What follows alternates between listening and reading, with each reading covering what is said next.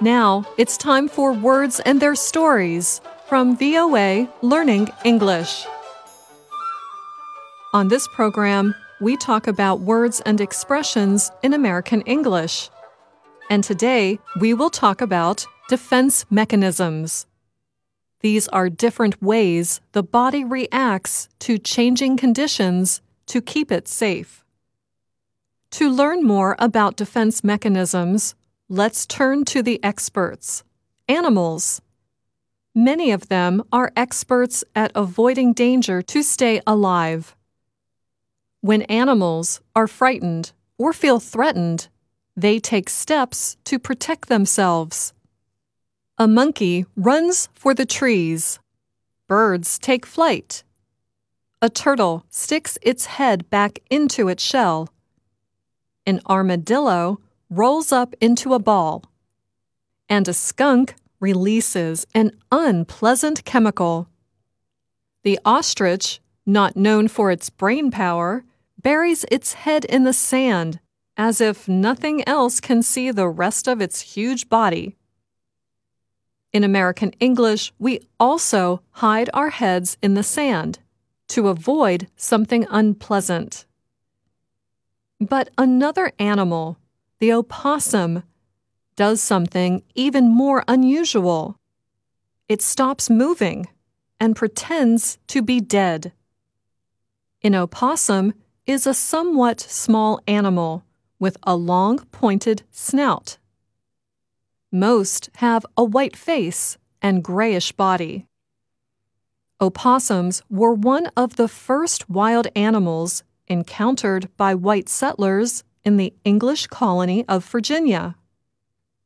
The name opossum entered the English language in the early 17th century. It means white dog in the Native American Powhatan or Algonquian language. Many people drop the first O in the name and use the term possum instead. A possum plays dead to trick other animals or the person hunting it. The possum hopes that its hunter is not interested in a dead possum, only a live one. Faking death suggests nothing to eat here, just a dead possum. You can go on your way. An opossum playing dead can be, in a way, great theater. If the animal world gave awards for acting, the opossum might win the award for Best Death Scene. However, before we give that acting award, science may want to weigh in. Scientists explain that opossums are not acting at all. They can't help it. Playing dead is an involuntary reaction to a threat. It is simply the animal's way to protect itself against danger. When it feels threatened, its body plays dead. But why let a few scientific facts change a good expression? We haven't. The fact that possums are not playing or acting at all has not changed the way we use the expression playing possum. And you can use this expression in many different situations.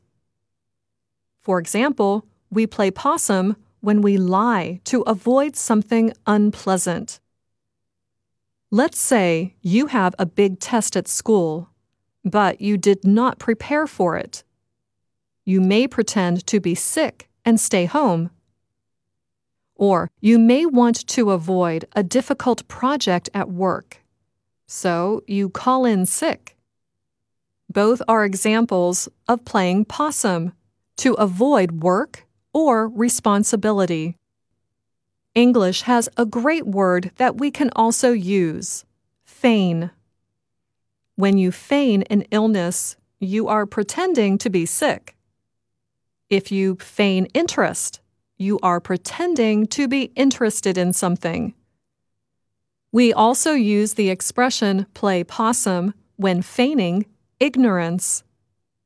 In other words, we pretend not to know something so that we seem in the dark. Again, this is a good way to avoid responsibility.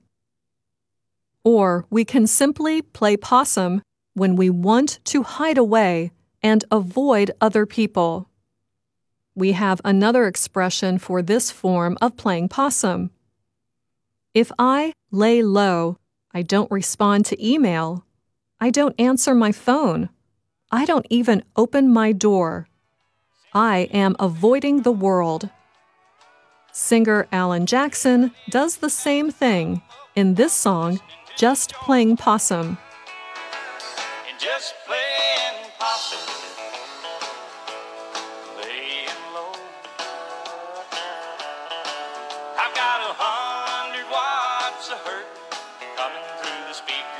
Stereo. Don't wanna see nobody where I wanna go. Just playing and laying low.